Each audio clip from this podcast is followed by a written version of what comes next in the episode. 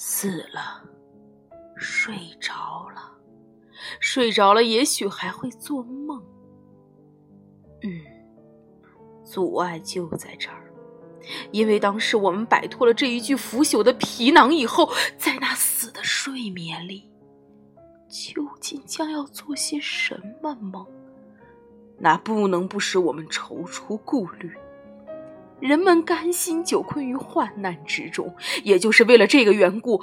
谁愿意忍受人世的鞭挞和讥笑，压迫者的凌辱，傲慢者的冷眼，被轻蔑的爱情的惨痛，法律的牵延，官令的横暴和费尽心思所换来的小人的鄙视？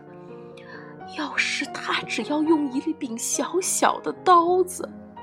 就可以清算他自己的一生。